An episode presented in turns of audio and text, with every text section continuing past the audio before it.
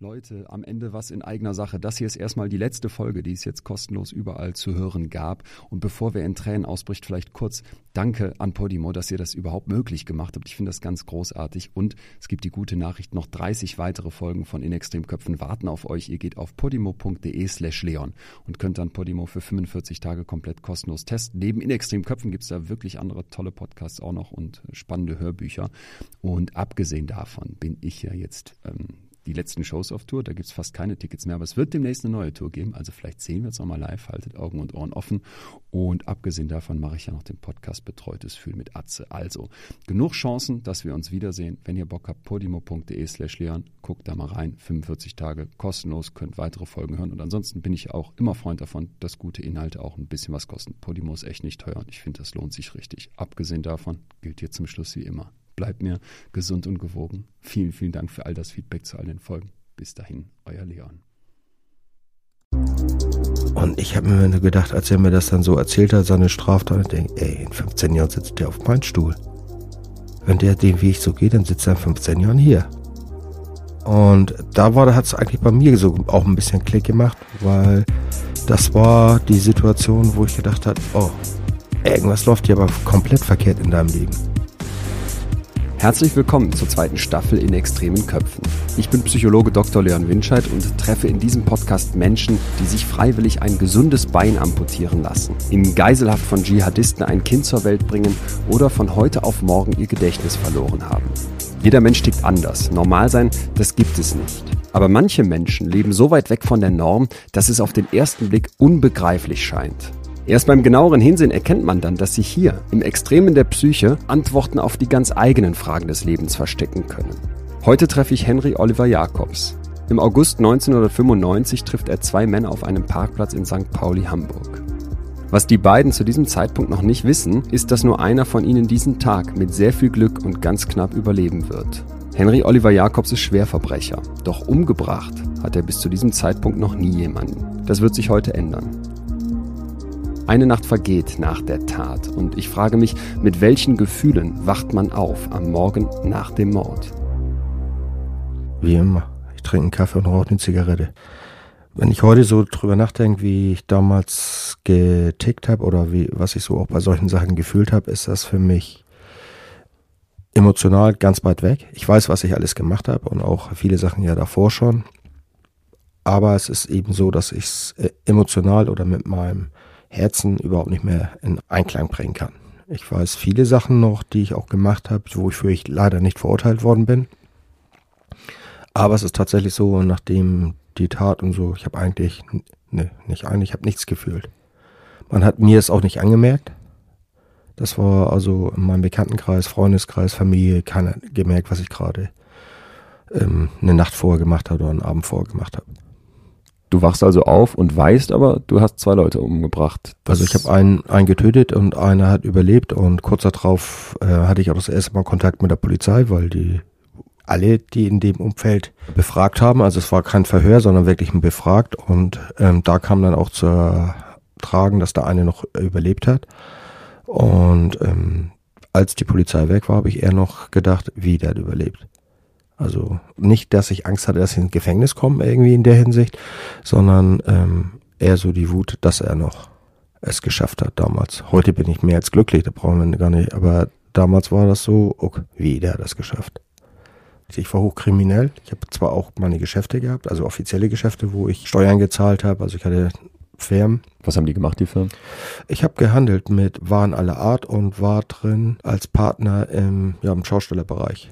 Okay, also wachst du auf und hast eigentlich genug zu tun, weil du in den Firmen jeweils arbeitest oder Genau, und eben auch mich betreffen mit anderen Verbrechern, um eben neue gestohlene Sachen wieder aufzukaufen. Hehlerei war mein Großteil meines Geschäftes. Und ähm, das, dieses ganze Leben hat körperliche Spuren hinterlassen. Ich habe ja jeden belogen, konnte ja zu niemandem ehrlich sein. Und das war eben so, dass ich magenkrank war. Nach dem Kaffee, nach dem Zigarette bin ich auf Toilette, habe ich übergeben. Das war ein morgendliches Ritual, was dann auch schon über Jahre so ging. Und ja, dann bin ich hier ins Auto gestiegen und losgefahren. Lag morgens, als du aufgewacht bist, jemand neben dir im Bett? Ja, meine damalige Frau. Und was hat die so? Die, die hat immer nur gedacht, ich übertreibe es mit der Arbeit. keiner in meinem Umfeld hatte großartig Ahnung, wie, was für ein Leben ich wirklich führe. Du vertraust ja auch niemanden. Du lebst eigentlich komplett in, in einer Parallelwelt und ja, belügst eigentlich jeden. Und du musst dir jede Lüge merken. Du gehst davon aus, wenn du morgens aufwachst, neben deiner Freundin, ich habe zwei Menschen gestern Abend umgebracht. Daran habe ich am nächsten Tag gar nicht mehr gedacht. Wie schafft man das? Weil es ein Teil des Lebens war. Es war ein Teil des Lebens, Gewalt auszuüben. Es war ja nicht das erste Mal, dass ich eine Schusswaffe benutzt habe. Es ist das erste Mal, dass ich Menschen damit getötet habe. Also es ist ja ein langer Prozess, der dahin geführt hat. Es ist ja nicht so, dass das von einem Tag, man wird nicht als Mörder geboren, sondern es ist ein Prozess, der da langsam hingeführt wird. Als die Polizei dann zu dir kommt für die erste Befragung, fängst du dann an zu realisieren, oh, das könnte hier eng werden? Nö. Das Verrückte ist, dass ähm, mit 22 hatte ich das erste Mal Kontakt mit der Polizei und habe mit sieben angefangen zu stehlen. Das ist, da war ich 15 Jahre kriminell und das macht ja was mit einer Person, wenn die da so so viele Jahre kriminell ist und nicht erwischt wird. Die denkt ja, sie ist schlauer als alle anderen. Und dann fängt man an, arrogant zu werden. Man steht über dem Gesetz, man steht über der, der Bevölkerung, weil man ja wesentlich schlauer ist. Und entsprechend bleibst du dann mit dieser Erkenntnis ruhig, als die Polizei kommt und ja. dich anfängt zu befragen. Ja. Spitzt sich ja dann aber relativ schnell zu. Das relativ schnell, kurz darauf wurde ich dann wirklich vom Sondereinsatzkommando festgenommen und dann war mir auch klar, das hat sich jetzt erledigt. Also es war dann gleich auch abgeschlossen für mich im Kopf. Das war kurz vor meinem 25. Geburtstag und da war mir klar, ja gut, jetzt kriegst du lebenslänglich, das bedeutet ungefähr 20, 30 Jahre Knast. Okay, ist so. Das sagst du jetzt so lässig, wo du genau weißt, was das heute bedeutet. Hättest du es damals auch schon so lässig wirklich sagen nee, sollen? Definitiv nicht. Das Problem war, natürlich kannte ich Personen, die im Gefängnis saßen. Wenn die rauskamen, gab es ein paar Informationen. erste Information, du kannst jede Woche Besuch bekommen. Okay. Du kannst jeden Tag da Sport machen. Ja, stimmte auch. Und die nächste Aussage war, du bekommst auch alles an Drogen, Alkohol im Gefängnis. Auch das stimmt. Es gibt, glaube ich, kein Gefängnis auf der Welt, wo es keine Drogen gibt. Das sind diese drei Aussagen. Und wenn die natürlich in deinem Kopf drin sind, dann denkst du, Gefängnis ist nicht schlimm. Aber die Realität sieht anders aus. Andere entscheiden, wenn du aufstehst, was, was, welche Arbeit, wann du arbeitest, wann du isst, wie, was du isst. Also wenn dir alles abgenommen wird, das war für mich die Hölle. Das war mit das Schlimmste überhaupt. Der Moment, wenn so ein SEK dich festnimmt, wie läuft das ab? Treten die die Tür ein wie im Film? Ja. Das, also ja, sie stürmen rein. Sicher nicht sofort. Ich wurde auch sofort gesichert. Was heißt das? Ja, mit einem Kabelbinder auf dem Rücken. Den standen sie maskiert vor mir, links und rechts. Und ja, dann kam das Landeskriminalamt hoch. Also meine Frau damals, die war auch mit. Auch Kinder waren in den Räumlichkeiten und aber nicht deine Kinder? Nein, mein, ich habe keine Kinder. Ihre Kinder dann? Ihre Kinder, genau. Und dann war das wirklich so, dass meine Frau nicht gefesselt war aber die, die Mordkommission schmeißte dann meine Frau auf den Boden. Und ähm, da bin ich dann ausgetickert und egal wie gefesselt ich war, bin ich mit drei SEK-Beamten nach vorne marschiert. Ja, dann haben die mich relativ schnell gestoppt, also nicht körperlich, sondern ruhig gesagt, wenn du jetzt noch einen Schritt gehst, dann müssen wir eröffnen, also schießen. Was passiert in dem Moment mit den Kindern? Äh, die habe ich nicht gesehen, aber die wurden auch von der Polizei natürlich gesichert. Die sind im Nebenraum oder ja, so. Ja, genau. Ich habe hinterher erst äh, Jahre später erfahren, dass gerade der Kleine natürlich auch psychische Schäden davon bekommen hat. Also bei Martinshorn ist der wahnsinnig geworden.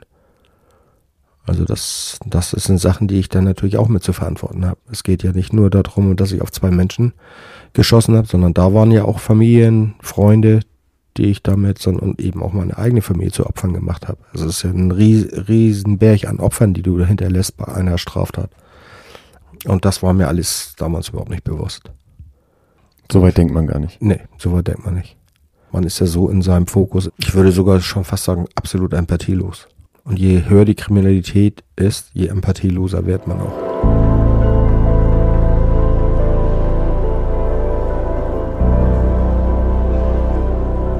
Jeder Mensch möchte verstehen, wie er selbst wirken kann. Was kann ich auf dieser Welt bewegen? Welche Dinge liegen in meiner Macht? Wie löse ich Herausforderungen? Unter dem Begriff Selbstwirksamkeitserwartung verstehen wir in der Psychologie die persönliche Einschätzung der eigenen Kompetenzen, um mit den Schwierigkeiten und Barrieren des Alltags fertig zu werden. Also was habe ich für Erwartungen an mein eigenes Wirken? Und diese Überzeugungen, diese Erwartungen bestimmen, wie sich ein Mensch in einer ganz konkreten Situation fühlt, wie er denkt, was ihn motiviert und damit am Ende eben auch, wie er handeln wird. Wenn ein Mensch jetzt als Kind bereits erkennt, Gewalt ist meine Wirksamkeit, dann kann eine Spirale entstehen. Henry Oliver Jacobs wird bereits mit sieben Jahren kriminell, doch es dauert 15 Jahre, bis er das erste Mal wirklich mit der Polizei aneinander gerät. Das gibt ihm ein Gefühl der Macht, der Unverwundbarkeit und er wird arrogant, wie er selbst sagt. Erste kleine Vergehen geben das Gefühl, hey, das klappt. Ich brauche Geld, also klaue ich. Ich kriege keinen Respekt, also schlage ich dem anderen ins Gesicht. So entsteht im Kinderhirn eine Selbstwirksamkeitserwartung, die gefährlicher nicht sein könnte. Henry Oliver Jacobs spricht von Empathielosigkeit. Man muss völlig empathielos sein, um zum Mörder zu werden, meint er. Er selbst sieht sich damals nicht in der Lage, sich auch nur einen Zentimeter in die Gefühlswelt eines anderen Menschen hineinzuversetzen. Und wenn dieser Zustand erreicht ist, wenn das eigentlich hochsoziale Wesen Mensch dazu nicht mehr in der Lage ist, dann ist alles möglich. Empathie ist die Fähigkeit zum Einfühlen, zum Nachempfinden der Erlebnisse und der Gefühle, die andere Menschen machen. Und nur durch sie kann man im Prinzip menschliche Beziehungen aufrechterhalten oder überhaupt erst entstehen lassen. Sie sind deswegen die Voraussetzung dafür, dass ich moralisch handle. Denn wenn mir egal ist, wenn ich nicht nachempfinden kann, wie jemand anders durch mein Handeln fühlen wird, wie es dieser Person dadurch gehen wird, na dann bin ich natürlich bereit, jede Art von Moral über Bord zu werfen. Fehlende Empathie ist also eine große Gefahr. Aber wie schafft man das, komplett empathielos zu werden? Geht das überhaupt? Durch lange Ausübung von Gewalt. Mein Anfang von Kriminalität war mit sieben ungefähr. Da habe ich das erste Mal was geklaut. Und auch nicht, weil ich nicht das Geld hatte, das Taschengeld, mir das zu kaufen, sondern des Kick wegens. Werde ich erwischt oder werde ich nicht erwischt? Und ich wurde leider eben nicht erwischt. Und das steigerte sich. Man, man probiert sich immer mehr aus. Dann habe ich mit 10, 11 die ersten Einbrüche gemacht auf Baustellen in diese Baustellenwagen. Wurde der nicht erwischt. Dann bin ich professionell in den Fahrraddiebstahl reingegangen. Dann auch schon mit anderen. Ich will nicht von der Bande sprechen, aber wir waren mehrere Jungs, die einen professionellen Fahrraddiebstahl begangen haben.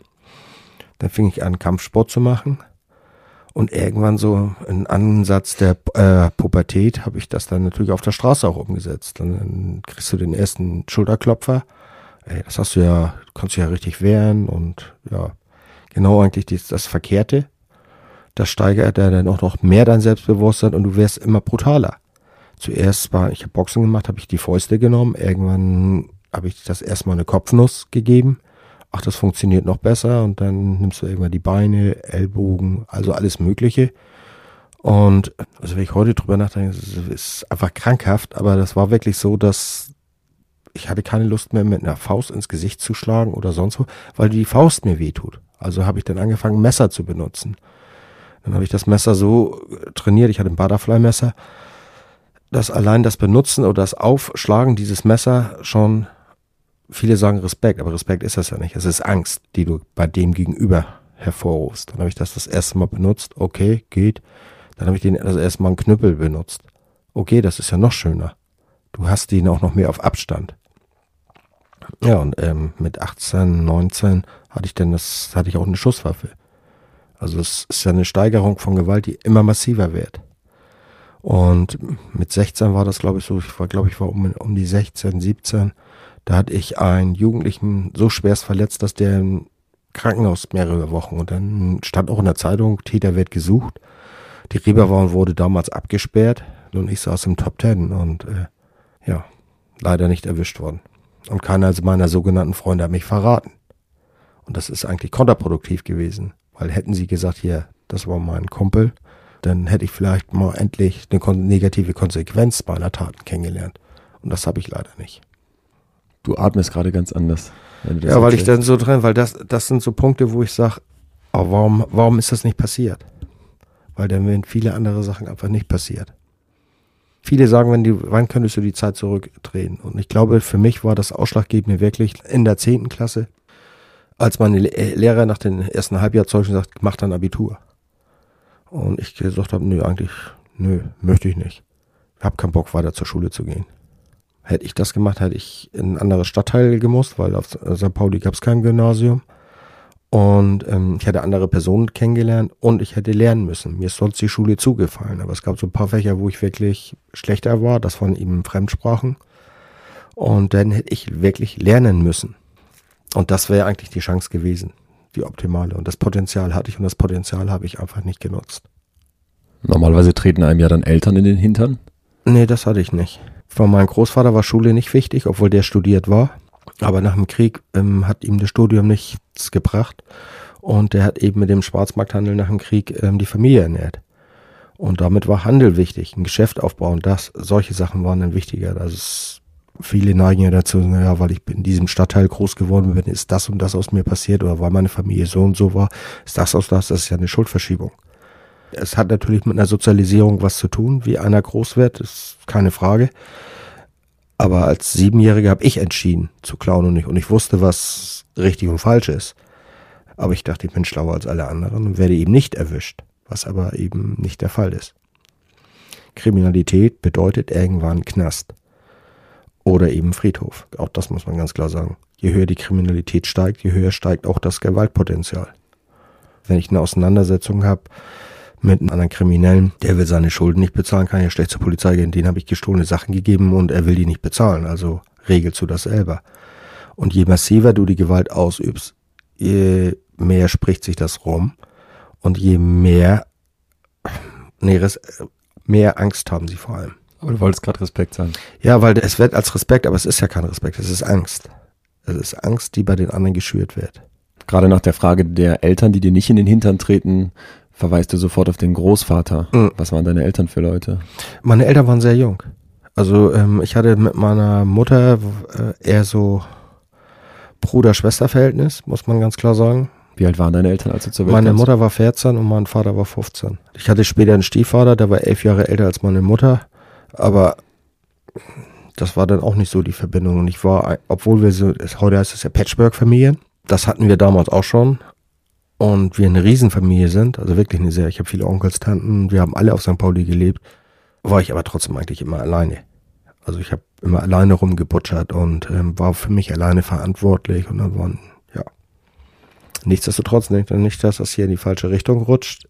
Sozialisierung hat was damit zu tun, Entscheidungen treffen, die habe ich aber selber getroffen.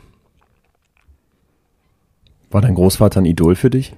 Ja, das kann man so sagen. Wieso? Er hat aus dem Nichts äh, fünf Geschäfte aufgebaut, also er hat äh, fünf Kinder gehabt und hat, sein Ziel war für jedes Kind ein Geschäft. Und das hat er umgesetzt. Es hat äh, nur nicht so richtig geklappt, weil er natürlich auch Fehler gemacht hat bei der Erziehung. Sprich, meine Onkels und Tanten und auch mein Vater hat so gut wie nie die Schule richtig besucht. Es war schon was Besonderes, dass ich die mittlere Reife hatte. Und Gewalt war auch natürlich ein Thema. Es war nicht viel, war auch so, dass ähm, auch wir wurden ja mal überfallen. Es gab ja immer irgendwelche Idioten, die dachten, die können mal ein Geschäft überfallen. Da war dann auch Selbstjustiz so ein bisschen das Thema. Also bevor wir die Polizei gerufen haben, haben wir uns um den Täter dann eben selber gekümmert. Unter der Vorbildschaft von deinem Großvater. Dann. Genau, ja. Was lief da ab? Er hat die dann schon massiv verprügelt im Laden. Also ich habe hinter der Opa, dann hatte der natürlich auch ein Pfeilchen oder eine Kopfwunde, aber den anderen haben sie mit dem Krankenwagen abgeholt. Und, und dann kam die Davidswache, also die Polizei, Davidswache kam dann irgendwann hat die Daten aufgenommen und mein Opa immer ganz trocken, ja, der hat versucht mich zu überfallen. Was soll ich denn machen? Kann mir doch nicht gefallen lassen. Und dann war das Thema auch erledigt. Und natürlich auf St. Pauli bist du mit Kriminalität ständig und das hat mich natürlich auch fasziniert. Aber es gab auch welche auf St. Pauli, die jetzt nicht so viel fasziniert und die sind weiter zur Schule gegangen, haben eine Ausbildung gemacht und haben dann auch ganz normales Leben geführt. Es ist ja die Entscheidung, die man selber trifft. Und zu sagen, okay, diese Entscheidung habe ich getroffen, weil ich so und so sozialisiert, ist eine Verschiebung der Fakten. Und selbst wenn man das sieht bei dem Opa und das dann auf der einen Seite auch toll findet, weiß man aber auch schon, dass das eben nicht so in Ordnung ist. Also die Entscheidung, diesen Weg zu gehen, war dann schon die eigene. Du beschreibst es so, dass du dann immer krimineller wirst, die Taten immer krasser. Was ja. ist so die drastischste, schlimmste Tat aus deiner Jugendzeit, aus der Pubertät? Ich glaube, das war schon, wo ich diesen Jungen so schwer verletzt habe. Mit einer Baseballkarte oder ich hatte auch, glaube ich, eine Schlägerei, wo ich den im Gesicht geschlagen, über ihn gebeugt war und der mit dem Hinterkopf dann immer auf das Bordsteinpflaster geknallt ist. Also es gab viele Schlägereien. Also ich war auch häufiger mal im Krankenhaus, weil ich die und die Verletzung hatte. Aber es steigerte sich eben. Das ist das, das ist das, glaube ich, das Hauptproblem. Und man kriegt so, ja, so einen extremen Hochmut auch. Weil man stumpft ja auch immer mehr vom Schmerzempfinden immer mehr ab. Mochtest du dich da? Puh, schwierige Frage. Also mein Fokus war natürlich schon ähm, immer steigert, steigern, steigern die Kriminalität und nicht dabei erwischt werden. Und was ich dann auch noch ganz spannend war, für mich war es auch nicht wichtig, dass andere mir auf die Schulter klopfen. Sondern ich habe mir immer selber auf die, ah, guck mal, jetzt hast du es wieder hingekriegt und äh, sie haben sich wieder nicht erwischt. Und das ist hochgradig narzisstisch, weil du dann eigentlich mit dir selber zufrieden bist. Aber auch bei Schlägereien, das Erleben der eigenen Schmerzen war auch ein eigenes Erleben ich habe mir ja nicht die kleinen äh, rausgesucht, ähm, wo ich schon von vornherein wusste, dass ich gewinne, sondern ich glaube, oh, okay, mit denen könnte es dann ganz schönes Geholze geben. Also war mir auch in dem Moment schon klar, dass ich selber auch was an Schmerzen bekomme. Und äh, das war für mich ein Erleben. Gibt es irgendeine schöne Erinnerung aus der Zeit, wo du sagen würdest, die war so wertvoll, dass die, dass die bis heute in deinem Kopf überlebt hat? Von meiner Jugend oder Kindheit? Nee, wüsste ich jetzt nicht. Erster Kuss? Den ersten Kuss weiß ich nicht. Viele sprechen von Liebe oder sowas. Das weiß ich nicht, ob ich, ob ich das jemals so kannte. Da kann man sagen, vielleicht die Sozialisierung fehlgeschlagen, weil ich ja keinen festen Punkt hatte. Einige haben das Mutter, Oma, Opa oder irgendwas. Das hatte ich nicht. Es gibt so eine Theorie in der Psychologie, die so ein bisschen darauf abzielt, dass jedes Kind eine Person braucht, die dieses Kind bedingungslos liebt. Genau, das hatte ich nicht. Das steigert sich bei dir immer weiter hoch in dieser Jugendzeit. Du wirst im Prinzip immer aggressiver, beschreibst du. Du hast irgendwann Waffen, wo man wirklich schon davon ausgehen muss, dass man damit theoretisch auch schon jemand umbringen könnte, so wie du die anwendest und wie du das beschreibst. Messer, Butterfly, genau. auf den Beton schlagen, Baseballschläger. Ja die, diese Spirale, die sich da immer weiter dreht, hat trotzdem irgendwo angefangen, da haben wir drüber gesprochen. Würdest du jetzt heute sagen, dass jeder zum Mörder werden kann? Das, also, ähm, Mörder möchte ich nicht sagen. Mörder möchte ich wirklich nicht sagen. Das glaube ich wiederum nicht.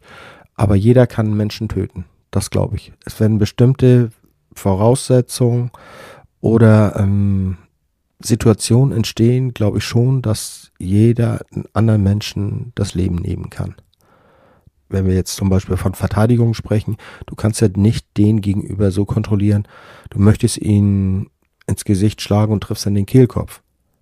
Das kann dann zu einem Tod des anderen führen.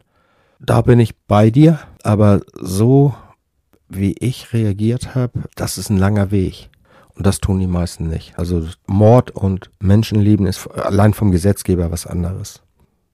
Also ich würde auch behaupten, dass du jemanden also wenn da, da die Gegebenheiten gegeben sind und du dich einfach auch nicht kontrollieren kannst, selber, weil du emotional so angespannt bist, aber dann kann man nicht von einem Mord sprechen, weil ein Mord ist, so wie ich auch verurteilt worden bin und was auch richtig so ist, war es geplant, zielgericht und das wäre in dem Fall nicht die Gegebenheit bei dir.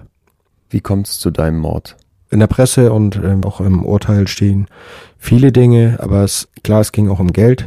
Es ging aber auch um Gekränktsein, um Machtverlust. Das, viele Faktoren haben da einfach mitgespielt. Kannst du mal die Parameter drumherum beschreiben, die Ausgangssituation? Die Ausgangssituation ist, dass es um Geld ging. Also Fakt ist, ähm, ich bin froh, dass Arne überlebt hat. Ähm, ich bin froh, dass ich endlich verhaftet worden bin und ich bin zu Recht verurteilt worden für Mord, versuchten Mord und schweren Raub. Wir sind jetzt im August 1995. Genau. Immer noch in Hamburg immer noch St. Pauli. Ja. Du bist dann ungefähr 25 Jahre alt? Ja, zwei Monate später wurde ich 25. Du hast den beiden Opfern von hinten in den Kopf geschossen. Richtig. Wäre das nochmal für dich was anderes gewesen von vorne? Nö. Nö, wäre kein Unterschied gewesen. Hätte denen auch in die Augen gucken können. Also ich hatte das Ziel und ähm, ja, da war kein Unterschied für mich. Dieser Moment, wenn man den Finger benutzt. Finger benutzt, den Trigger zieht. Ja. Macht es dann auch im Kopfklick? Nö. Gar nicht. Also was mich gewundert hat, das war ja mehr oder weniger am helllichten Tag oder späten Abend, aber es war hell. Ich habe das im Auto gemacht, bin ausgestiegen und bin eine Hauptstraße runtergegangen. Und ich weiß noch schemenhaft, dass einige mir aus dem Weg so gegangen sind. Aber keiner von diesen hat sich als Zeugen gemeldet. Und das fand ich schon ziemlich krass. Du gehst mit der Waffe in der Hand die Straße lang, Ja. deswegen weichen die dir aus. Ja. Dann erschießt du kurz danach zwei Leute, man hört ja auch das Knallen. Nee, also das Erschießen war vorher. Gehe mit einer Waffe in der Hand und bin sichtbar mit etwas im Gesicht. Also Blut überströmt. Und äh, keiner von diesen Personen hat nur ansatzweise sich als Zeuge dargestellt. Es wurden Zeugen gesucht, hat sich keiner gemeldet. Und das finde ich heute auch noch immer sehr schwierig. Dass so diese Einstellung, oh, ich habe das nicht gesehen. Obwohl am nächsten Tag in den Zeitungen stand, was passiert ist. Also das finde ich schon sehr komisch. Warst du denn irgendwie maskiert oder sowas? Nee. Die Leute weichen dir aus auf der Straße, du bist blutverschmiert, hast eine Waffe in der Hand, da würde ich auch ausweichen, aber danach nichts zu sagen. Ja, finde ich. Lag es an der Aura vielleicht? Hast du so eine Ausstrahlung, dass man so eine Angst vor dir hat? Ich glaube ja. Damals war es bestimmt so. Also wenn ich wütend geworden bin, ja, dann sind einige ruhiger geworden. Du warst ja ein emotional massiv abgeflachter Mensch. Ja. Wenn du dann die zwei Leichen aber vor dir liegen siehst und das Blut im Gesicht hast, macht das denn dann zumindest was mit dir? Nö. Damals überhaupt nicht. Das ist schon, ja, ist krass. Ich weiß. Auf was blickt man dann, wenn da zwei Leute vor einem liegen, denen man gerade von hinten in den Kopf geschossen hat? Auf Blut. Entschuldigung, aber das ist so diese Standardfragen in den Interviews, die ich immer wieder was. Ist dir das zu voyeuristisch dann? Ja, muss ich schon sagen. Also Weshalb? Das erinnert mich immer so dran, wenn ich Auto fahre und da ist ein Unfall und alle bremsen ab und die Köpfe fliegen darüber. Anstatt einfach auszusteigen und da zu helfen. Und jetzt, das hat immer so, oh, da ist was Schlimmes passiert, ich will das, wie beschreibt das nochmal? Und, äh, und wenn man die Person wirklich denn richtig damit konfrontiert, auf einmal ist der Schockzustand bei den anderen so extrem, ja, es ist eben kein Film, wir sprechen hier von Realität. Und das ist auch, was ich im Unterricht sage. Wir sprechen hier von Realität und nicht vom Film. Und genauso das so, wie sie mir damals den Knast erzählt haben, Sport machen, Besuch und Drogen. Ja. Aber die Realität sieht schon etwas anders aus. Und ähm, ich wünsche keinen diese Realität. Und deswegen möchte ich eigentlich auch nicht, gerade wenn es um solche Sachen, über diese Realität sprechen. Auch weil dein Kopf sich da heute noch verteidigen möchte? Nee. Ich möchte eher verhindern, dass andere sowas im Kopf kriegen.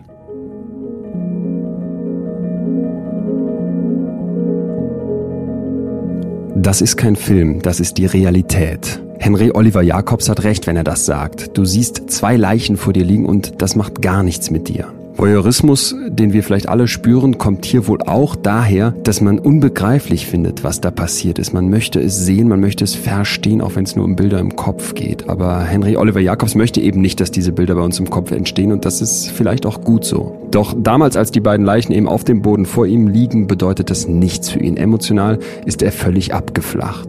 Die Wurzel des Urbösen liegt immer in einer Mischung aus Genen. Was habe ich vererbt und dem Umfeld, was bringt man mir bei und vor allem auch mir selbst. Wie fühle ich mich, wie erlebe ich mich? Und da spielt natürlich auch der Zufall eine Rolle. Wenn ich in einer Situation jemandem ins Gesicht schlage und damit davonkomme und sich das gut und stark anfühlt, dann kann das was ganz anderes in mir auslösen, als wenn ich früh festgenommen werde nach so einer Tat. Blutüberströmt, ohne Maskierung, mit der Waffe noch in der Hand, verlässt Henry Oliver Jacobs den Tatort. Und obwohl ihn dabei mehrere Leute sehen, gibt es am nächsten Tag keine Zeugen, die sich melden. Dieser Umstand, den kritisiert Henry Oliver Jacobs heute. Er merkt, dass da etwas nicht stimmt. Und vielleicht ist das ein ganz wichtiges Indiz dafür, dass er sich selbst verändert hat. Heute möchte er anderen Menschen helfen, nicht die gleichen Fehler zu begehen wie er selbst. Kann ein Mörder einem Jugendlichen helfen? Bevor wir darüber sprechen, möchte ich noch wissen, was passiert, nachdem das SEK seine Wohnung stürmt. Was passiert nach so einer Verhaftung und wie fühlt es sich an, im damals härtesten Gefängnis Deutschlands anzukommen? Abends nur Untersuchungsrichter und dann war ich schon, ja, ich war von Anfang auf Isolationshaft, das erste Jahr, eigentlich kann man fast sagen, bis 23 Stunden eingesperrt alleine in einem Raum. Ich war immer alleine in einem Raum. Ähm, einmal am Tag durfte eine Stunde auf dem Hof. Zuerst alleine, später dann auch mit anderen Gefangenen, aber auch nicht mit zu vielen Gefangenen. Also auch schon, die eher sehr gewalttätig galten. Ähm, zwei, dreimal die Woche darfst du duschen und sonst bist du in deiner Zelle eingesperrt. Also nicht jeden Tag duschen, nein, das läuft im Gefängnis nicht. Das ist schon so ein Irrtum. Man spricht die ganze Zeit wahrscheinlich fast mit keinem. Das ist richtig. Aber das habe ich ja vorher, das war ich ja schon gewohnt. Wie lange hat es gedauert, bis dann der Prozess in Gang kam? Ähm, der Prozess ging los im Januar, also drei, vier Monate später. Und Ende Januar, ich glaube am 31. Januar wurde das Urteil dann noch gefällt, relativ schnell. Das klingt echt zügig. Ja, das ging sehr zügig. Justiz. Ja. Erinnerst du dich an das Urteil? Ja klar, aber ich habe das nicht bis zum Ende gehört, weil ich dann rausgeführt worden bin, weil da bin ich dann nochmal durchgetickert. Was, es ist eine Aussage gegen Aussage gewesen. Sie hatten keine Waffe, sie haben keine Fingerabdrücke, sie hatten nichts dafür. Und ich wollte ja nicht freiwillig im Gefängnis bleiben und habe dann zuerst gar nichts gesagt und habe nur den Anwalt mal reden lassen und hatte sogar ein Alibi. Ja, die wurden dann auch verurteilt. Wegen Falschaussage. Aber in meinem Verständnis war ich es von drei gegen ein. Und trotzdem bin ich dann verurteilt worden. Ist das jetzt eine verklärte Sicht oder war das so, dass der Richter dann einfach gesagt hat, ist mir egal, Aussage gegen Aussage. Was hat denn gegen dich gesprochen? Das, es war schon so richtig. Also nicht, dass hier was verrutscht. Also ein Opfer würde nicht lügen. Gerade nicht bei so einer Sache. Aber in meiner Verklärzeit war, es waren drei Aussagen gegen eine Aussage und ähm, warum werde ich jetzt, ihr habt keine, ihr habt die Waffe nicht und ihr habt die, ihr habt keine Fingerabdrücke von mir. Was war denn dann der Grund, dass sie dich Weil sie ihm geglaubt haben und mir nicht. Der Richter vollkündet jetzt das Urteil. Ja. 19 Jahre. Ja, er hat leb lebenslänglich mit besonderer Schwere der Schuld und seine Aussage vor 20, 25 Jahren, wenn sie nicht wieder rauskommen. Und in dem Moment drehst du durch. In dem Moment bin ich durchgedreht, ja. Brüllst den an. Brüllst ihn an und das, ähm, was besonders schwierig war, es waren viele bekannte Familie da, die, Deine Eltern auch? ja, die die ganze Zeit über nichts gesagt haben. Und in dem Moment, wo ich durchgedreht bin, sind die alle auch hochgesprungen. Dass selbst die Polizisten wo erschrocken waren, was da hinten im Gerichtssaal bei dem im Publikum gerade passiert. Und daraufhin wurde ich von den Justizvollzugsbediensteten sofort rausgebracht, weil die Situation war nicht mehr einzuschätzen. Das Und- die Gewalt des Clans wieder da. Die Gewalt des Clans. So kann man es auch betiteln. Jetzt trifft dich das deutsche Rechtssystem mit voller Wucht. Mhm. Nach all den Jahren, wo du dich da irgendwie durchgewuselt hast und kommst in die JVA Fuhlsbüttel für Mord. Das soll das damals härteste Gefängnis in Deutschland gewesen sein. Wie ist dein erster Tag im Knast? Ähm, Ich kannte da schon welche, vor allen Dingen gab es da welche, die meinen Vater kannten vom Kiez. Und so hatte ich einen Easy-Einstieg. Einstieg meine ich damit, ähm, ich hatte auch mal eine Auseinandersetzung, bin auch mit körperlich mit denen in Clinch gegangen, aber ich brauchte mich in dem Sinne jetzt nicht hochboxen wie der eine oder andere oder war gleich als Opfer äh, deklariert. Und ich war auch nicht ängstlich. Ja, und das war ein neuer Spielplatz für mich. Bist du noch der Alte? Äh, Im Gefängnis? Ja. Die ersten fünf Jahre definitiv. Ich habe mir vom Beamten nichts sagen lassen, ich habe mir von anderen Gefangenen nichts sagen lassen und das war, ja, herrschte viel Gewalt und das war mir nicht fremd. Ich merke gerade, dass das immer auch so einen Kick hat, einen Reiz auslöst, wie du es gerade beschreibst. Äh, Man denkt vielleicht auch an die ganzen Gefängnisfilme, wo das. Das hat nichts, nein. Nein. Also das, das Schlimmste in einem Gefängnis ist eben dieses Fremdbestimmtsein. Also, dass jemand sagt, wann du morgens aufstehst, wann du zur Arbeit gehst, welche Arbeit du ausüben musst und wann deine Freizeit ist, wann deine Freistunde ist. Das entscheidet immer komplett jemand anders. Und wenn du das über Jahre so wahrnimmst, macht das was mit einem, dieses komplette Fremdbestimmtsein. Und das ist enormer Druck. Also das Gefühl, im Gefängnis zu sein, ist wirklich wie ein Teekessel, der auf dem Herd steht und immer kurz vom Platzen ist. Und du darfst, Gefängnis ist kein rechtsfreier Raum, übst du da Gewalt aus, kommst du auch vors Gericht. Und wirst auch hausintern bestraft. ist dich irgendwer besuchen gekommen in der Zeit? Klar, die erste Zeit war viel von der Familie. Zuerst kamen auch noch sogenannte Freunde, aber das wurde immer weniger. Und ähm, die Familie ist immer mehr weggestorben. Also meine Eltern, Großeltern, also es sind viele Leute während der Haft verstorben. Wer kam dich konkret besuchen davon? Äh, Vater, ähm, Mutter kam in Untersuchungshaft auch. Ähm, Großeltern, mein Opa hat das erste Mal seinen Laden mittags zugemacht, was nie vorkam. Der ging morgens der Laden auf und abends zu. Der kam mich tatsächlich auch im Knast besuchen, was sehr ungewöhnlich war. Tanten, Onkels kamen mich besuchen. Meine Frau kam fünf Jahre, also das fünf Jahre durchgehalten, was eine enorm lange Zeit ist. Dann haben wir uns getrennt, scheiden lassen. Ja. Also ich hatte immer Besuch. Also das hatte ich schon auch so einen Kontakt nach draußen. Wenn deine Familie dich dann besuchen kommt, vielleicht nehmen wir mal deinen Großvater, wie reagieren die? Du bist ja jetzt ein verurteilter Mörder. Da war ich immer noch der Enkelsohn. Ja. Also einer aus einer Familie hat mal gesagt, das machen wir nicht selber, das lassen wir machen. Punkt. Verstehe ich nicht. Das, was ich getan habe, machen wir nicht selber. Das lassen wir machen. Das war mein Zitat aus einem von meiner Familie. Das war der einzige Vorwurf gegen dich, dass du so blöd warst, es selber zu machen. Ja. Schon krass. Und wenn ich heute drüber nachdenke, ja, was ist da verkehrt gelaufen? Und was sagst du? Einiges. Einiges ist da verkehrt gelaufen. Aber wie gesagt, ich möchte auch nicht der Familie da jetzt einen Vorwurf machen, weil die Entscheidung habe ich schon. Natürlich, Sozialisierung hat was damit zu tun, aber wir entscheiden ja, welchen Weg der Autobahn wir nehmen. Welche Abzweigung und das entscheiden wir.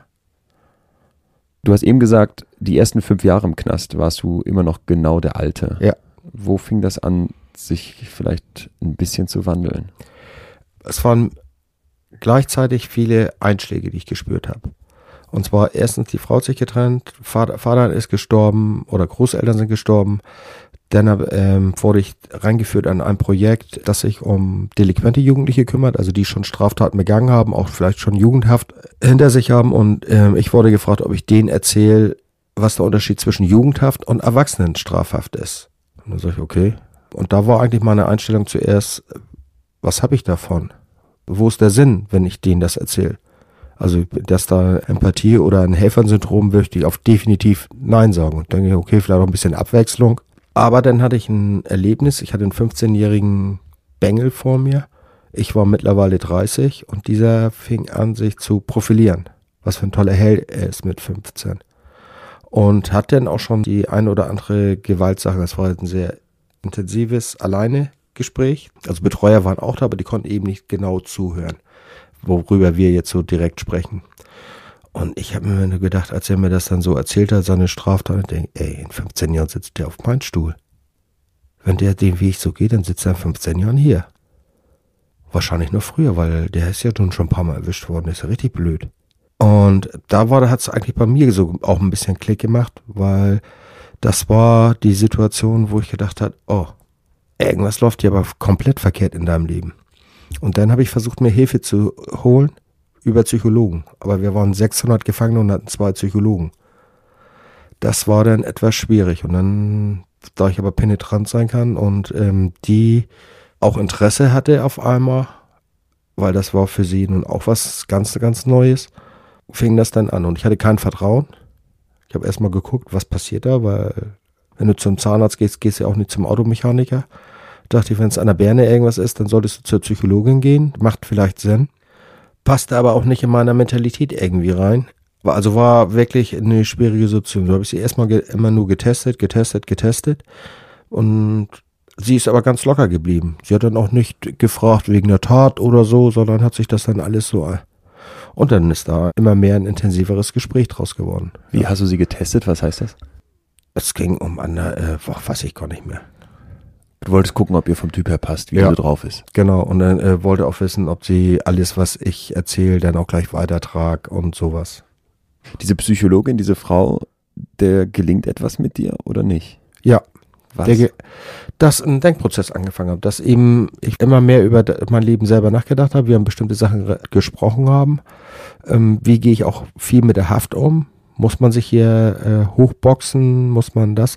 Meine Einstellung, das war, fing dann ja auch an, dass ich mit den Betreuern, der Sozialpädagogen der, der Jugendlichen gesprochen habe, dann auch von denen auch mal Besuch. Und meine ganze Einstellung zum Thema Kriminalität, ich habe Kaufmann gelernt und habe einfach auch nicht drüber nachgedacht, dass Kriminalität langfristig ein Minusgeschäft ist, obwohl ich Kaufmann gelernt habe.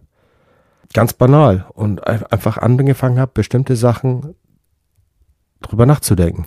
Ich hatte ja vor gar keine Zeit, mich über solche Dinge zu beschäftigen. Oder auch die Politik. Mich hat ja gar nicht interessiert, wer gerade Bundeskanzler ist oder Verteidigungsminister oder so. Das, waren Sachen, die mich nicht interessiert haben. sondern war, wurde mein Interesse auf eine andere, eine andere Schiene gelenkt. Und dann habe ich natürlich viel mehr so Sachen hinterfragt, die auch, die ich sehr schwierig finde, auch bis heute eben sehr schwierig finde. Was denn? Unsere Politik. Also ich muss gerade sagen, die Politiker sind von der Gesellschaft meilenweit entfernt. Von der Realität. Das hatte ich damals im Knast erstmal gar nicht interessiert. Ne. Das fing dann an. Genau. Und eigentlich vergleiche ich das mit mir. Weil damals war ich von der Realität auch meilenweit entfernt. Ich war in meiner Realität, aber nicht in der richtigen Realität. Wenn du so lange als Kind und auch schon so früh in die falsche Richtung gerannt bist, dann muss es ja ein ziemlich weiter Weg zurück sein. Das ist es. Definitiv, ja. Was für Einsichten gewinnst du auf diesem Weg noch? Oh, ganz viele. Es wird immer so viel gesagt, ja, wir müssen das ändern, wenn wir jetzt in, in die Umweltpolitik und, und. Aber wichtig ist eigentlich, dass du dich in deinem Umfeld, in dem du dich jetzt gerade bewegst, wenn du da Veränderungen und Kieselstein zum Anschwung bringst, dass dann einfach das immer weitergeht. Nicht, dass die großen Ziele gleich angreifen, sondern vielleicht mal Step by Step in deinem Kleinen. Und auch nicht die Verantwortung rüberschiebst, lass den erstmal machen, sondern selber erstmal anfangen zu machen. Und auch ähm, zum Thema illegale Drogen mache ich gerne Unterricht, weil ich das echt schwierig finde. Aber bin selber Raucher. Wir Menschen sind nicht konsequent alle gut. Punkt. Wir machen immer wieder Sachen, die eben auch nicht so gut sind. Das zu akzeptieren, ich spreche jetzt nicht von meinen Straftaten, sondern einfach zu akzeptieren, wir sind nicht perfekt. Wir sind nicht die Krönung der Schöpfung, wie es so schön immer heißt.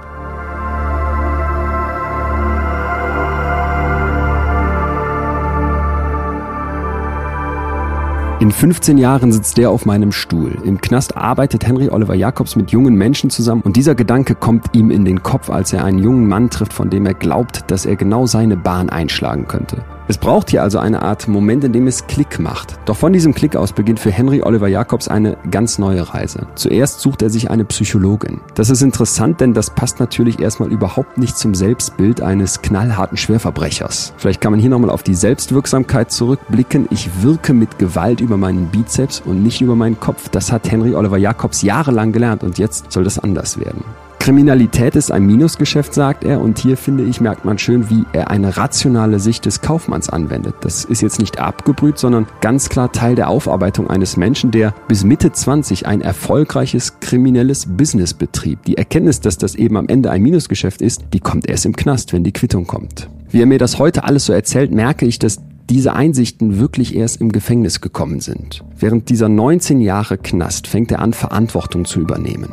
Dabei muss man sich klar machen, dass unser Hirn lernt, sich anpassen kann. Und zwar nicht nur als Kind. Als Kind lernen wir extrem schnell, aber auch bis zu dem Tag, an dem wir sterben, kann unser Hirn neue Informationen aufnehmen und zwischen den Nervenzellen, die es ausmachen, neue Verbindungen entstehen lassen und bereits bestehende Verbindungen wieder abschwächen. Das heißt, auch Erwachsene lernen oft viel mehr, als sie glauben. Und so scheint es auch Henry Oliver Jacobs zu gehen. Die Veränderung beginnt bei einem selbst, bei ihm selbst. Wir sitzen heute in seinem kleinen Büro. Er arbeitet als Maler und Lackierer und muss bald wieder zur Baustelle. Er ist sehr gefragt, arbeitet für mehrere Hausverwaltungen und in den Regalen in diesem Büro stehen immer wieder auch wohlsortierte Ordner einer gemeinnützigen Organisation, in der sich bestrafte Täter engagieren, um Jugendliche aufzuklären. Hier arbeitet auch Henry Oliver Jacobs. Wenn er anfängt, darüber nachzudenken, als Mörder, als Mensch nicht perfekt zu sein, frage ich mich sofort, ob er auch an seine Opfer denkt. Was ist mit denen, die er hinterlassen hat? Ja klar. Und nicht nur, es wird immer so gesagt, denkst du an die beiden, auf die ich geschossen habe. Äh, diese beiden hatten auch Familien. Was habe ich meiner Familie angetan? Was dem Umfeld? Und auch an die Opfer, die ich viel früher schon hinterlassen habe. Was ist aus dem Jungen geworden, den ich verprügelt habe? So, da, an solche Sachen denke ich natürlich auch. Immer wieder. Was ist aus dem geworden? Habe ich den in seinem Leben so beeinflusst, dass der heute Kinder schlägt? Kann ja sein. Oder dass der nie wieder in eine Beziehung gegangen ist und alleine lebt. Also an sowas denke ich natürlich, klar. Hast du im Gefängnis was von den Opfern, die du hinterlassen hast, gehört? Nein, bis heute nicht. Und wenn jetzt die Frage kommt, ähm, hast du dich bei denen entschuldigt? Das ist so ein, Wie soll man sich dafür entschuldigen? Oder dieses Wort wiedergutmachen. Wie soll ich was wiedergutmachen? Was passiert ist, kann man nicht wiedergutmachen. Und vor allen Dingen, wenn ich jetzt als Täter wieder zu ihm hingehe und sage, es tut mir leid oder ich würde die Zeit gerne zurückdrehen, aber ich treffe schon wieder als Täter eine Entscheidung, die das Leben von den Opfern beeinflusst. Weil ich trete schon wieder in Kontakt mit denen das beeinflusst. kann ihn positiv, aber negativ. Aber die Beeinflussung, was ich ja vor 25 Jahren schon mal gemacht habe, heute wieder macht, das ist, finde ich, schon teilweise anmaßend. Ich habe da vor vielen Jahren schon mal mit einem weißen Ring drüber gesprochen. Da waren welche, die haben eher davon abgeraten. Und heute bin ich der Meinung, ich, ich selber auf diese Person zutreten, ist wirklich schwierig. Als Täter. Wenn von einem Opfer was kommt, ähm, dass er das wünscht, bin ich da auch wenn es mir sicherlich nicht gut gehen. Ich weiß auch nicht, was ich sagen sollte. Das Wort Entschuldigung finde ich auch, es ist wie gesagt nicht zu entschuldigen. Wiedergutmachung, es sind also viele Sachen. Ich kann versuchen zu erklären, obwohl das Erklären eigentlich auch schwierig ist. Weil ich kann es mir eigentlich heute selber, also in meinem Verständnis ist das nicht mehr zu erklären.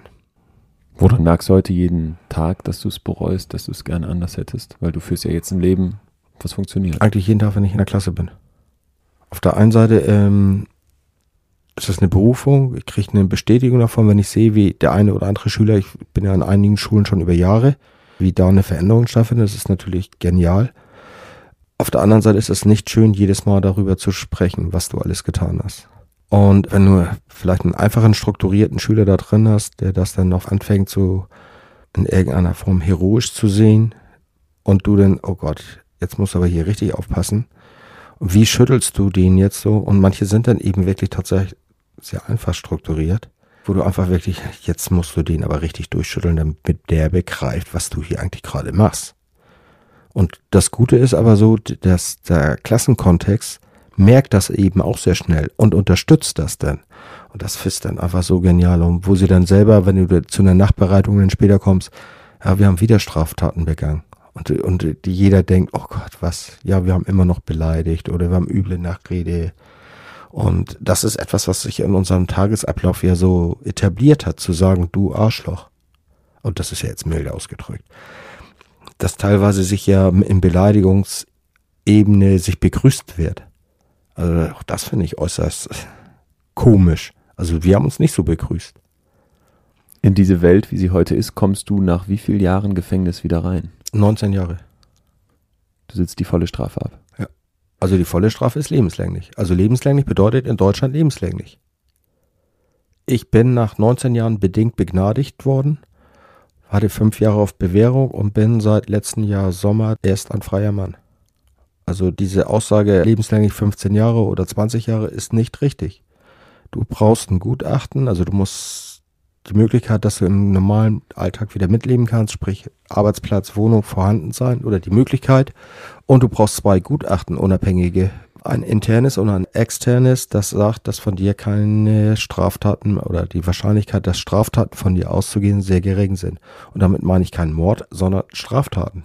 Also Straftaten wie Raubüberfälle oder sonstiges, dass das eben sehr gering ist bei dir ist.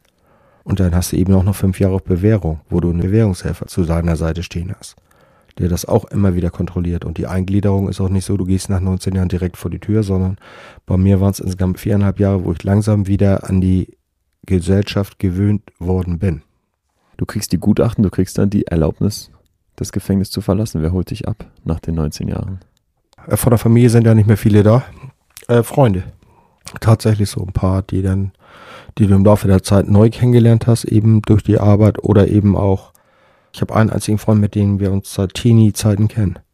Und ja, wenn du rauskommst und dann siehst, der Sohn ist jetzt ungefähr so alt, wie du ungefähr im Knast gesessen hast, das ist schon manchmal etwas krass. Der ist also kein Teenie mehr, sondern ein Zwanziger. Was machst du als erstes, als du rauskommst? Was machst Essen. du als erstes? Essen. Was? Das weißt du noch. Das weiß ich definitiv noch. Ich war tatsächlich, keine Schleichwerdung, McRib. Unser aus wie ein Fünfjähriger, der Nudeln mit Tomatensauce gegessen hat. Nach 19 Jahren im Knast gab es davor schon McRib? Kannte du das schon? Ja, klar.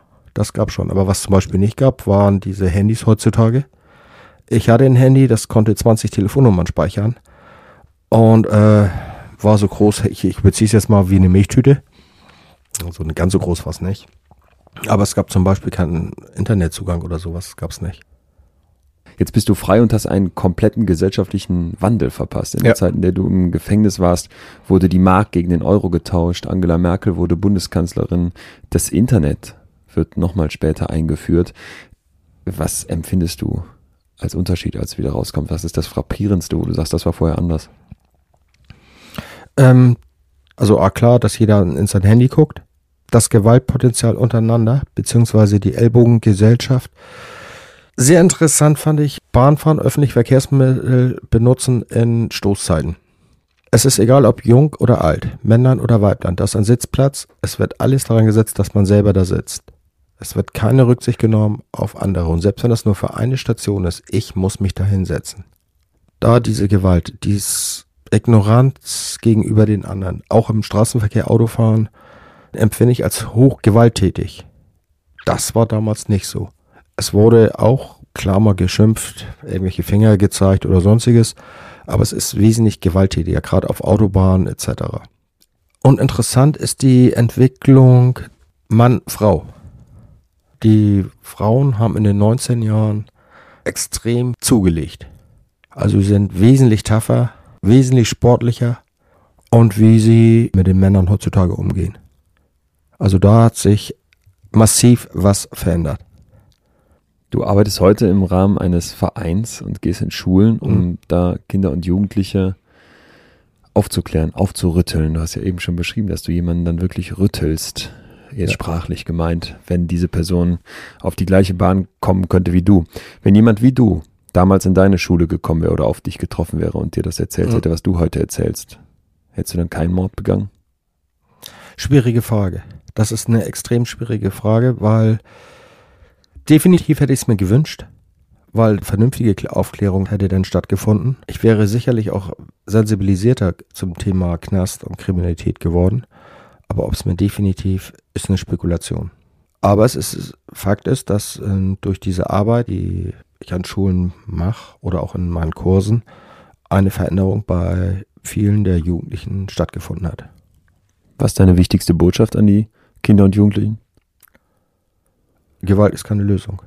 Es hört sich jetzt so platt an, ist aber so, weil die Gewaltspirale steigt immer mehr.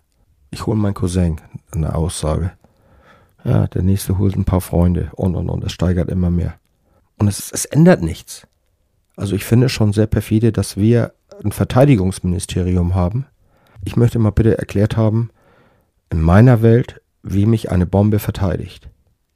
Weil es ist ein Angriffswerkzeug. Keine Waffe kann zur Verteidigung dienen, weil es immer ein Angriff ist. Ich habe Kampfsport gemacht. Wenn ich block, dann verteidige ich. Block ich und schlag zu, ist es eine Verteidigung mit einem Angriff.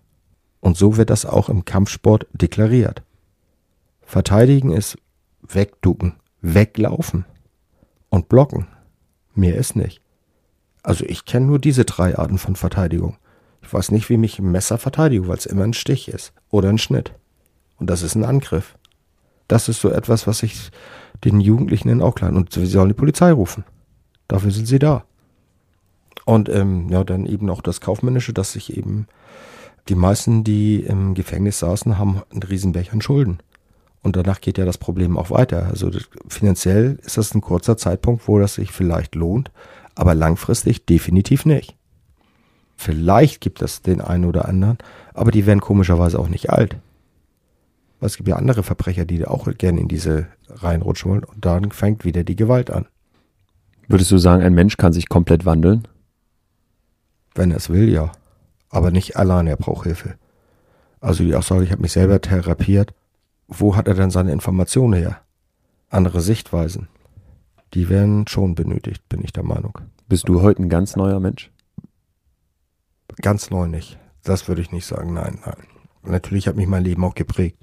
Und ähm, mein Blut ist nicht ausgetauscht. Also ich selber bin es schwer, bei mir jetzt aus der Kontrolle zu bringen. Aber es gibt manche Sachen, wo ich dann sage, oh, den könnte ich jetzt auch eine Kopfnuss geben. Also ich würde es nicht mal mal sagen, weil ich das dann auch schon schwierig finde. Aber denken kommt das manchmal vor, aber ich tue es eben nicht. Das ist das, glaube ich, das ist das Entscheidende. Was müsste heute passieren? Du hast eben unterschieden zwischen Mord und Totschlag, dass Ja. du wieder jemanden totschlägst, jemanden umbringst. Oh, schwer. Definitiv nicht wegen Geld oder weil mich jemand beleidigt.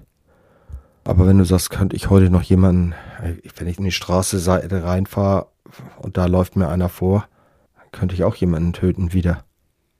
So, das wäre jetzt ein Unfall. Ja, das ist ja normal. Aber das ist auch nicht normal. Das, denn auch dann geht das ja von mir aus, warum bin ich nicht langsamer gefahren oder vorsichtiger und und und. Aber du würdest ausschließen, dass du heute nochmal so provoziert werden könntest, dass du wieder zur ja. Waffe greifst, zum Baseballschläger. Ja. Das, was macht dich da so sicher? Weil das setzt, setzt ja voraus, dass ich da auf die, darauf anspringe. Dass das, und ich bin ja dann auch bewaffnet und ich habe ja gar keine Waffe dabei. Ich habe keine Messer und kein Baseballkeule, weil brauche ja nichts wofür. Und ähm, welche Beleidigung kann so schlimm sein, dass die mich so kränkt? Wenn das eine fremde Person ist, die kennt mich gar nicht. Also warum soll sie mir, wenn sie das sagt, äh, kann mich das gar nicht berühren. Eine Person, die mich so gut kennt, die anfängt mich zu beleidigen und mein Freund vielleicht ist, muss das ja einen Auslöser geben. Also müsste ich erstmal sprechen, warum passiert das jetzt gerade so? Und das kriege ich ja nur raus, wenn ich mit ihm kommuniziere und nicht, wenn ich ihn in die Fresse hau. Weil dann passiert ja nichts. Da ist ja keine Kommunikation. Also keine wo mein Kopf mitarbeiten kann. Im Rahmen deiner Vereinsarbeit lernst du ja ganz viele Kinder kennen und wirst denen diese Botschaft versuchen mitzugeben. Trotzdem sind das ja zum Teil sehr schwierige Schicksale, die die schon mitbringen, wenn die mit 15 da schon vor dir sitzen und du weißt, oh, die sind wiederholt schon straffällig mhm. gewesen. Was macht dir am meisten Angst mit Blick auf die Jugend von heute? Eigentlich gar nichts. Das ist ja das Verrückte. Ich finde, die Medien oder in den Medien wird viele Sachen auch übertrieben. Unsere Wahrnehmung ist ja, dass die Jugend immer schlimmer sind, aber wir haben mehr Sender. Wir sprechen denn von einer Straftat, die ganz häufig durch die Sender geht. Und dann ist unsere Wahrnehmung, das sind ganz viele, aber es, wir sprechen von einer Straftat. Und ähm, manche Älteren sagen, ja, als wir uns geprügelt haben, wenn einer am Boden lag, haben wir aufgehört. Aha, ich habe es nicht getan. Mein Vater und mein Großvater haben es auch nicht getan. Und ähm, zu sagen, ja, damals war alles besser, Nö, ist nicht so. Finde ich nicht. Natürlich kommt das vor. Ne? Keine Frage. Aber die meisten, die testen sich mal ein bisschen aus. Wollen wir doch mal ehrlich sein, wer hat sich in der Jugend nicht geprügelt? Ich kenne wenige, die es nicht getan haben. Leider. Aber deswegen sind sie doch nicht alle gewalttätig oder kriminell. Klar gibt es immer wieder Straftaten, die auch sehr erschreckend sind. Aber ähm, nee, Du bist heute Maler und Lackierer unter okay. anderem ja. und arbeitest in dem Verein. Das heißt, du führst im Prinzip, ich sag mal, ein ganz normales Leben, auch wenn wir uns einig sind, dass es normal so eigentlich nie gibt. Ja. Ähm, wenn du in dem Verein arbeitest, machst du auch viel Öffentlichkeitsarbeit. Es gibt Dokumentationen mhm. über dich, die ich an der Stelle gerne mal empfehlen möchte. Du gibst Interviews. Da wird es sicherlich Reaktionen geben von Leuten, die vielleicht sagen, einmal Mörder, immer Mörder. Dieser Mann ist schlecht, egal was der heute macht. Kommt da begegnet vor, ja. dir sowas nicht gerade bei so Interviews, die dann auf YouTube hochgeladen werden, gibt es ja immer auch der ein oder andere, der das dann in irgendeiner Form argumentieren muss. Bei einem war stand mal, das Hemd war nicht gebügelt. Okay, wofür ist das jetzt wichtig? Für den Inhalt, was ich gesagt habe. Und natürlich hat auch einer eine Meinung, jemand, der getötet hat, soll vielleicht hingerichtet werden oder nie wieder aus dem Gefängnis. Aber das ist seine Meinung. Das ist ja auch sein Recht, diese Meinung so zu äußern. Wenn das so platte Sachen sind, finde ich das eigentlich peinlich. Da frage ich mich, warum haben Sie da nicht mehr zugehört, anstatt den Fokus jetzt auf die Kleidung zu setzen? Also, und mir persönlich habe ich das noch nie erlebt. Ich kann eine Situation mal sagen, ähm, da hat einer zwei Räume weiter auf mich geschimpft und als er vor mir stand, hat er gesagt, ah, wie geht's dir, Olli? Und das, das macht mich auf der einen Seite auch wieder traurig, weil dann mir das zeigt, dass meine Vergangenheit immer auch noch präsent ist bei denen in den Köpfen.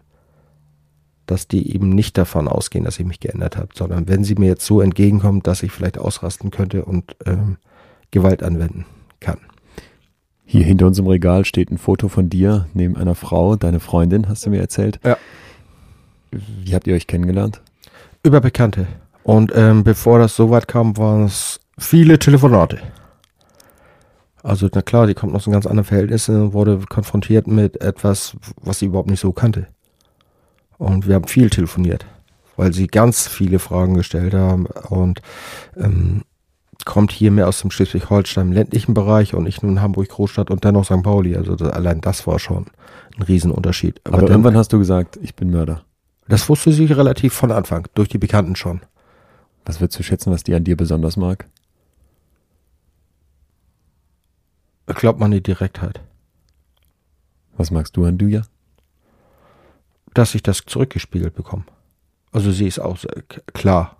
Also da nicht den Eindruck dieses äh, ja. Verstehe. Ja. Was magst du an dir heute? Das entspannt sein. Das entspannt sein, dass ich heute einfach, wie sagen unsere Kiddies, geschillt. Geschillt. Ja. Also manchmal, wenn ich dann ein bisschen auf Hochtouren, dann bin ich auch natürlich unruhig, weil, wenn ich viel zu tun habe.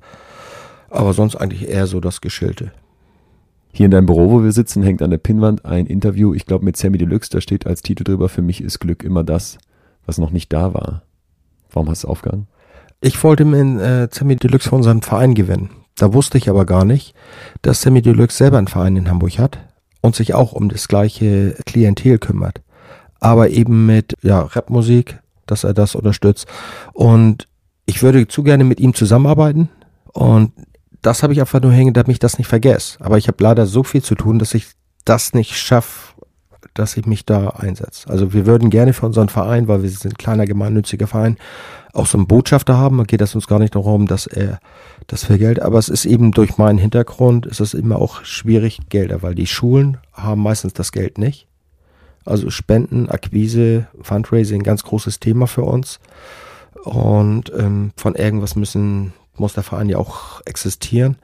Und ja, das ist eben auch große Arbeit. Also ich bekomme ein bisschen Geld dafür, aber wenn ich jetzt die Summe sage, dann würden die meisten wahrscheinlich echt lachen, weil das ist wirklich nicht viel. Also ich könnte nicht davon leben. Das Leben tue ich wirklich vom Maler und Lackierer. Welches Glück ist für dich noch nicht da gewesen? Was wünschst du dir für die Zukunft? Habe ich, bin wunschlos glücklich. Ehrlich. Also ich sehe das als Privileg mittlerweile an, dass ich auf der einen Seite einen Job habe, wo ich gut Geld verdiene.